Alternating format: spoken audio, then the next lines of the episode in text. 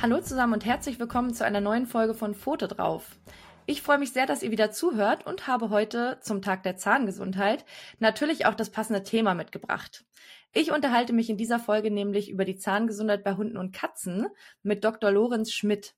Er ist Fachtierarzt für Zahnheilkunde an der Tierärztlichen Klinik Oberhaching, Gründungs- und Vorstandsmitglied der Deutschen Gesellschaft für Tierzahnheilkunde und Mitglied der Europäischen Vereinigung der Tierärzte für Zahnheilkunde. Also einen besseren Experten für dieses Thema konnten wir uns auf jeden Fall gar nicht vorstellen. Herr Schmidt, schön, dass Sie dabei sind. Ja, grüß Sie, Robert.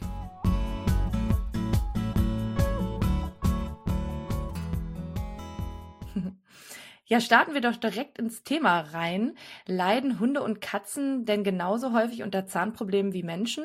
Ich würde sogar sagen, eher häufiger als hm. Menschen, ähm, weil ähm, man häufig die, die Probleme ja nicht so schnell erkennt, wie man die als Mensch bei sich erkennt. Hm. Also ähm, statistisch gesehen ist es so, dass 80 Prozent aller Hunde und Katzen über drei Jahren an einer Zahnerkrankung irgendwelcher Art leiden. Oh, okay, ja, das ist ja schon recht viel auf jeden Fall. Hm, seit wann setzt die Tiermedizin sich denn überhaupt mit solchen Themen auseinander? Gut, die Tiermedizin an sich hat im vorletzten Jahrhundert in der Pferdeheilkunde, nämlich bei den Militärpferden, äh, erkannt, dass die Zähne für die Gesundheit in dem Fall eines Pferdes sehr wichtig ist. Und in der Kleintiermedizin würde ich mal sagen, hat man so ernsthaft Mitte bis Ende des letzten Jahrhunderts dann begonnen, ja. Mhm. Also es ist ja doch schon einige Zeit. Das heißt, es wird wahrscheinlich auch schon recht gut entwickelt sein, aber da kommen wir auf jeden Fall später auch noch zu. Ähm, zuerst vielleicht mal die Frage, wie erkenne ich denn überhaupt, ob mein Hund oder meine Katze an einer Zahnerkrankung leidet und was sind da so typische Erkrankungen? Ja, das ist eines der Hauptprobleme in der Zahnheilkunde, nämlich dass man die Probleme eigentlich nur schwer erkennen kann.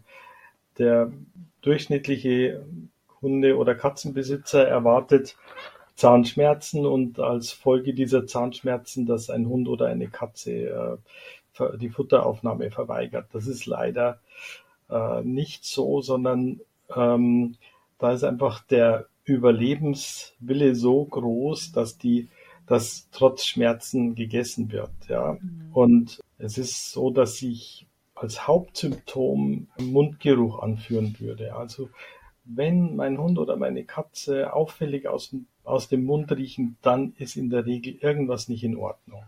Wie sieht es mit so zum Beispiel Zahnbelag, Zahnstein oder verfärbten Zähnen oder so aus? Muss man da auch äh, schon vorsichtig sein oder äh, dann die Alarmglocken angehen? Auf jeden Fall. Also es ist so, dass wir ja nicht äh, nach der Ästhetik schauen eines äh, Zahnes in, in äh, so primär beim Hund oder Katze, also wenn ein bisschen Zahnstein erkennbar ist, ist es nicht so schlimm. Aber sobald der Zahnstein, und das passiert dann doch sehr früh, zu einer Zahnfleischentzündung führt, also das Zahnfleisch berührt, dann wird ja sukzessive der Zahnhalteapparat angegriffen. Und je früher ich da einschreite und die Zähne, und das muss äh, leider auch dann äh, unter Beruhigung, also in Narkose durchgeführt werden. Mhm. Ähm, je früher ich da einschreite, umso eher kann ich solche Zähne retten.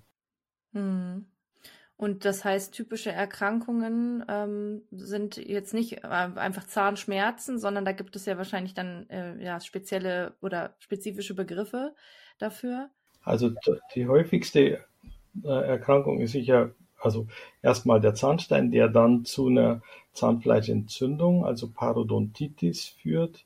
Aber mhm. wir haben ganz häufig auch bei ganz jungen Hunden beispielsweise auch geht es ja schon mit Zahnfehlstellungen los. Wir haben sehr, sehr häufig Zahnfrakturen, also bei Katzen, die verunfallen, Zahnfrakturen, bei Hunden sehr, sehr häufig Zahnfrakturen, vor allen Dingen im Bereich der großen Backenzähne, der sogenannten Reißzähne. Dort es reicht ein zu harter Kauartikel und es kommt zum Bruch in der Krone. Und mhm. wenn die von der Krone ein Stück abgebrochen ist, ist meistens der Zahn eröffnet. Damit muss der Zahn entweder endodontisch versorgt werden oder er muss extrahiert werden. Hm. Das hört sich ja schon mal nicht so gut an. Wenn Sie sagen, dass auch häufig es schon bei jungen Tieren der Fall ist, äh, können denn Kiefer- oder Zahnprobleme auch durch Züchtung oder also eben auch Fehlzüchtung entstehen? Ja, leider sehen wir das doch relativ häufig. Wenn beispielsweise der Unterkiefer eines Hundes zu kurz ist, dann kommt es dazu, dass die Unterkiefereckzähne sich in den Oberkiefer bohren würden, wenn man nicht mhm. einschreitet.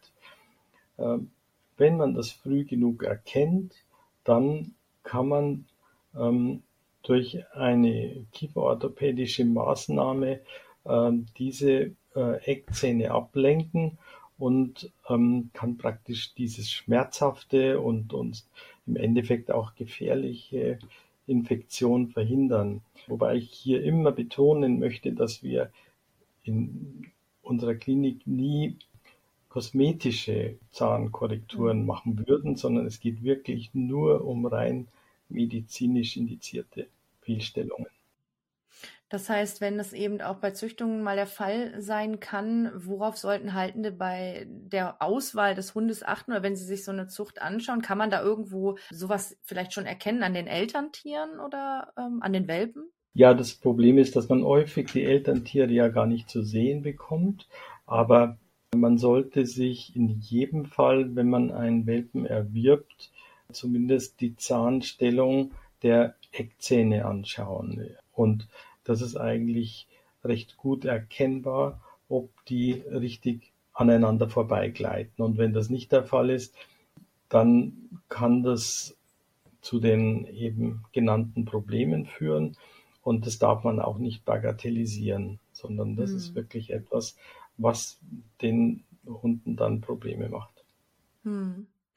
Das heißt, neben der Anschaffung, also wo man da eben schon drauf achten kann, gibt es denn ähm, sonst noch Maßnahmen, auf die, also die Halter präventiv ergreifen können, äh, jetzt gegen Zahnsteine und Zahnprobleme allgemein, also ja, sowas wie Zähneputzen oder eben auch bestimmtes Kauspielzeug, Futter, da wird ja auch immer ja, mit diversen Dingen geworben, sage ich mal.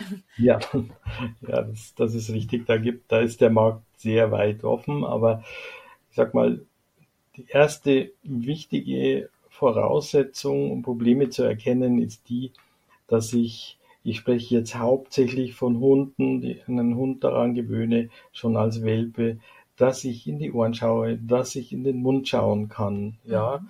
Äh, das ist schon dann ganz, ganz wichtig. Äh, Im Gegensatz zur Katze, wo wir selten ähm, Zähne putzen können, können wir beim Hund ähm, durchaus bei den meisten Hunden Zähne putzen. Mhm. Das ist tatsächlich sehr, sehr hilfreich. Ähm, es gibt allerdings die Grundbedingung, dass man es tatsächlich täglich macht mhm. und man sollte sich auch äh, ganz langsam da Schritt für Schritt vorwagen und nicht den Hund äh, damit überfallen, sondern in kleinen Schritten ans Zähneputzen gewöhnen. Das ist tatsächlich sehr hilfreich. Wir haben jetzt bei uns auf der Webseite zum Beispiel so einen kleinen Film, wo wir den Besitzern zeigen, wie man das macht. Ah, Und mhm. dann gibt es andere Möglichkeiten. Es gibt ganz gute Kauartikel, die auch helfen. Mhm. Wichtig ist, dass die Kauartikel mit dem Daumennagel eindrückbar sind. Denn mhm. wenn sie das nicht sind, führt es zu diesen genannten Zahnfrakturen, dann sind die zu hart. Also zum Beispiel ein Geweih, ja, wenn, mhm. sie, wenn Sie das als Kauartikel anbieten, kann es zu Zahnfrakturen kommen. Das ist natürlich sehr unangenehm. Mhm. Auf der anderen Seite muss ich ein bisschen davor warnen, es gibt sehr viele Artikel, die man ins Wasser tropfen kann oder aufsprühen kann. Ähm, meiner Meinung nach ist das nicht wirklich hilfreich. Gehen wir einfach davon aus, dass von uns selber, wenn wir uns nur eine Spüllösung zu Gemüte führen, ist es nicht ausreichend für unsere mhm. Zahnpflege. Und beim Hund ist es ganz genauso. Mhm. Man sagt ja oder hört ja häufiger auch mal, Trockenfutter wäre besser als Nassfutter jetzt in Bezug auf Zahnstein. Hm, ist das tatsächlich der Fall oder spielt das eigentlich gar keine Rolle? Das kommt darauf an. Also das übliche Trockenfutter ist ja so konzipiert, das kann man sich ja einfach mal, ähm, das kann man einfach mal ausprobieren, dass sobald der Hund oder die Katze drauf beißt, zerbröselt es. Das ist also tatsächlich nicht sehr hilfreich, weil mhm. äh, es ist zwar vielleicht sinnvoll, weil, weil man dann nicht so einen großen Wasseranteil hat, äh, den man dann gerade bei großen Hunden rumschleppen muss, aber äh, für die Zähne gibt es tatsächlich schon äh, zertifizierte Artikel. Ähm, da ist es dann so, dass sich der Zahn regelrecht in dieses Trockenfutterstück reinbohrt. Diese Artikel sind dann auch etwas größer, so dass sie normalerweise nicht geschluckt werden können, sondern zerkaut werden müssen. Und erkennen kann man diese Artikel an einem Siegel, das heißt, heißt äh, VOHC, das ist ein amerikanisches Siegel, Veterinary Oral Health Council. Die sind also getestet, diese Artikel. Und ähm, ich bin ein absoluter Fan von, von diesen, von so einem Trockenfutter, sowohl bei Hund als auch bei Katze, weil ich tatsächlich die Ergebnisse dann erkennen kann, ja, dass, mhm. dass es einen Unterschied macht zu einem anderen Futter für die mhm. Zahnhygiene, ja. Das ist ja auf jeden Fall super hilfreich. Das war mir, hatte ich auch noch nie gehört.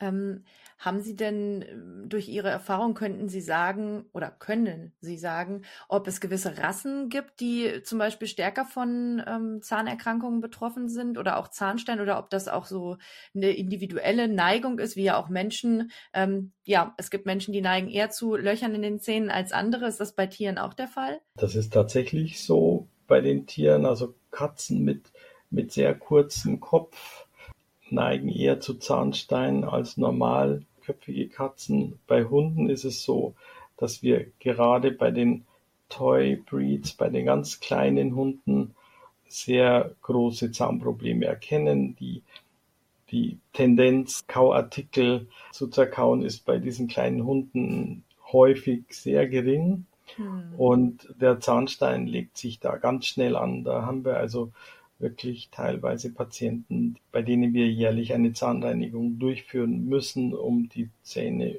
erhalten zu können, weil die mhm. ansonsten eine so starke Entzündung ihre Mundhöhle entwickeln, dass die Zähne sich lockern und verloren gehen, ja. Hm. Jetzt haben Sie eben gerade schon gesagt, eine Zahnreinigung ist ja eine Sache, die dann eben gemacht werden kann oder muss unter Narkose. Was sind denn sonst Behandlungsmethoden, die man eben anwendet, wenn da Zahnprobleme festgestellt werden? Ich weiß nicht, ich hatte auch bei Katzen, glaube ich, schon häufiger mal gehört, ist Fall eine äh, Zahnerkrankung, die bei Katzen häufig vorkommt? Ja, also neben, neben Zahnstein und, und äh, Zahnfleischentzündung und Parodontitis ist bei Katzen Foral, das heißt, heute äh, nennt man das einfach Zahnresorption der Katze. Das ist die häufigste katzenspezifische Erkrankung. Die ist relativ schmerzhaft, weil sich der Zahn meistens im Bereich des Zahnhalses beginnt aufzulösen. Also da beginnen diese Löcher, da wächst das Zahnfleisch dann hoch, das ist schmerzhaft. Wenn man so, ein, so einen Befund hat, dann muss man Zähne röntgen und dann auch die entsprechend betroffenen Zähne ziehen, denn nur so kann man Schmerzen verhindern und nur so wird eine Katze dann im Anschluss ihre Zähne wieder äh, vernünftig einsetzen, weil wenn sie mhm. Schmerzen hat, wird sie eigentlich einfach nur schlucken und äh, das führt dann zu einer weiteren Ausbreitung der Erkrankung. Mhm. Jetzt hatten Sie ja vorhin gesagt, äh, Zähne putzen ist ja eigentlich die beste Präventionsmöglichkeit, die allerdings ja tendenziell eher bei Hunden funktioniert. Bei Katzen kann man sonst nichts tun, außer wahrscheinlich dann als beste Vorsorge regelmäßig zum Tierarzt gehen oder gibt es sonst noch irgendwas? Also bei Katzen, wir haben einige wenige Katzenbesitzer, die das tatsächlich mit Ruhe geschafft haben. Es hängt auch sehr vom Typ einer Katze ab. Es gibt Katzen, mhm. da können sie sich nicht mal nähern in, die, in Richtung Zähne putzen. Aber dort, da würde ich dann diese speziellen Kauartikel verwenden. Und ich kann nur dazu raten, dass man äh, die Zähne von seinem Hund und von seiner Katze wirklich einmal im Jahr anschauen lässt. Vor allen Dingen, wenn man die ordentlich untersucht, und davon gehe ich aus, wenn jemand sich mit Zähnen auseinandersetzt, dann muss man die neuro neuralgischen Punkte anschauen. Das ist mhm. beim Hund vor allen Dingen sind es die letzten Backenzähne im Oberkiefer. Ja, da muss man ganz tief reinschauen. Da reicht es nicht, wenn Sie nur die Eckzähne anschauen. Und bei der Katze, auch da muss man die Backenzähne vor allen Dingen auch mit anschauen, schauen, ob die Eckzähne, äh, ob da nicht ein Stück abgebrochen ist.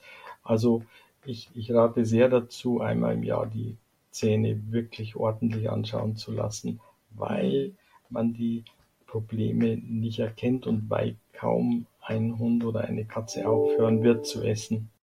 Hm, hm. Also auch hier gilt einfach wieder, regelmäßige tierärztliche Kontrollen sind eigentlich die beste Vorsorge, wie bei so vielem. ja, der Meinung bin ich, es ist ja so, dass wir weniger impfen. Beispielsweise die Tollwutimpfung ist jetzt nicht mehr vorgeschrieben, zwingend, ja, mhm. so dass die Patienten dann auch seltener zum Impfen in die Praxis kommen oder in die Klinik und, und so entgehen einen so wichtige Befunde, wo man Zähne frühzeitig retten könnte, mhm. wenn man frühzeitig einschreitet, ja. Mhm. Okay.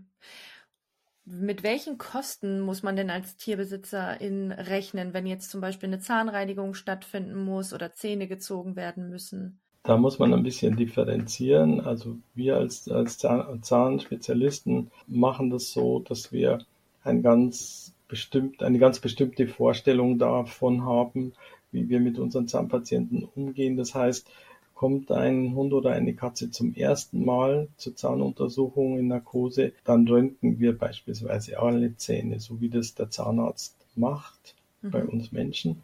Und das machen wir aus dem Grund, weil wir so etwa ein Drittel der Befunde nicht äußerlich erkennen. Ja? Mhm. Mhm. Das ist aber schon ein, ein, ein Posten von, ja, ich würde mal sagen, so ungefähr zwischen 200 und 250, 300 Euro allein dieses Röntgen. Hm. Dann hängt es sehr davon ab, welches Narkoseschema man anwendet. Also wir in unserer Klinik zum Beispiel, wir machen ausschließlich Inhalationsnarkosen, die sind einfach sicherer. Wir werden in aller Regel vor der Narkose ein Blutbild anfertigen und dann ein sehr, sehr intensives Narkoseüberwachungsmanagement machen. Mhm. Das heißt, dann kommt dieser Posten dazu, zu diesen Röntgenaufnahmen und das ist im Bereich von zwischen 300 und 400 Euro. Ja, mhm. ist auch Infusion dabei und alles andere ist dann eine Frage der Zeit. Mhm. Also wir veranschlagen für eine Zahnoperation zwischen einer halben Stunde, wenn wir mal beispielsweise nur kurz Zahnstein entfernen müssen und bis zu drei Stunden. Das ist mhm. so unser normales, normale Vorstellung einer, einer Zahn, eines Zahnoperationstermins. Und dann hängt es davon ab, wie lange wir operieren. Dann sind wir wahrscheinlich auf der einen Seite im günstigen Fall vielleicht bei 700, 800 Euro. Das kann aber dann auf durchaus 1500 Euro hochgehen mhm. äh, manchmal auch 2000 Euro. Also das hängt dann sehr davon ab, wie viele Stunden wir da ähm, am Patienten sind. Okay, ja. Aber es macht halt insgesamt deutlich, dass man sich, ähm, das gilt ja auch ganz grundsätzlich als Tierbesitzerin und Besitzer eben ähm, vorher, bevor man sich ein Tier holt, mal darüber Gedanken machen sollte, dass es eben auch tierärztlich versorgt werden muss und dass das sehr viel Geld kosten kann. Absolut, absolut. Ja. Und äh, das wird auch in Zukunft ähm, sich noch äh, weiter verstärken, diese Kosten. Und es ist tatsächlich so, dass wir wirklich jedem Besitzer dazu raten, sich da abzusichern mhm. mit einer Tierkrankenversicherung. Ja, genau. Das, dazu raten wir natürlich als Tierkrankenversicherung auch, ähm, wenn man eben nicht, äh, man kann natürlich auch, wenn man sehr viel Geld auf der hohen Kante liegen hat, sich dadurch absichern, aber ich ähm, denke, die meisten Haushaltskassen sind eben nicht dafür gemacht, dass man da mal eben mehrere tausend Euro ähm, spontan bereitstellt. Deswegen, ja, ist das auch immer unsere Empfehlung natürlich. Und damit auch ein, ein schöner Abschluss für das Gespräch, würde ich sagen.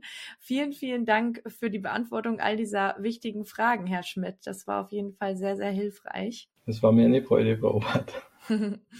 Ja, wie wir jetzt rausgehört haben, ist das auf jeden Fall ein sehr wichtiges Thema, das niemand bei seinem Vierbeiner vernachlässigen sollte.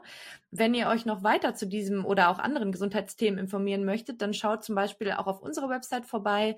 Dort haben wir einen eigenen Tiergesundheitsbereich, in dem ihr auch zahlreiche Artikel und auch Gesundheitshelfer für den Alltag zum Download findet. Da gibt es zum Beispiel auch die Anleitung zum Zähneputzen bei Vierbeinern. Ähm, den Link packe ich euch wie immer in die Show Notes.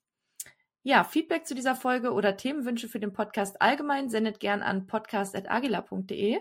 Wir freuen uns übrigens auch sehr, wenn ihr den Podcast in den Apps wie Apple Podcast oder Spotify bewertet, damit auch andere HörerInnen wissen, was sie erwartet und weil das natürlich auch ein schönes Feedback für uns ist.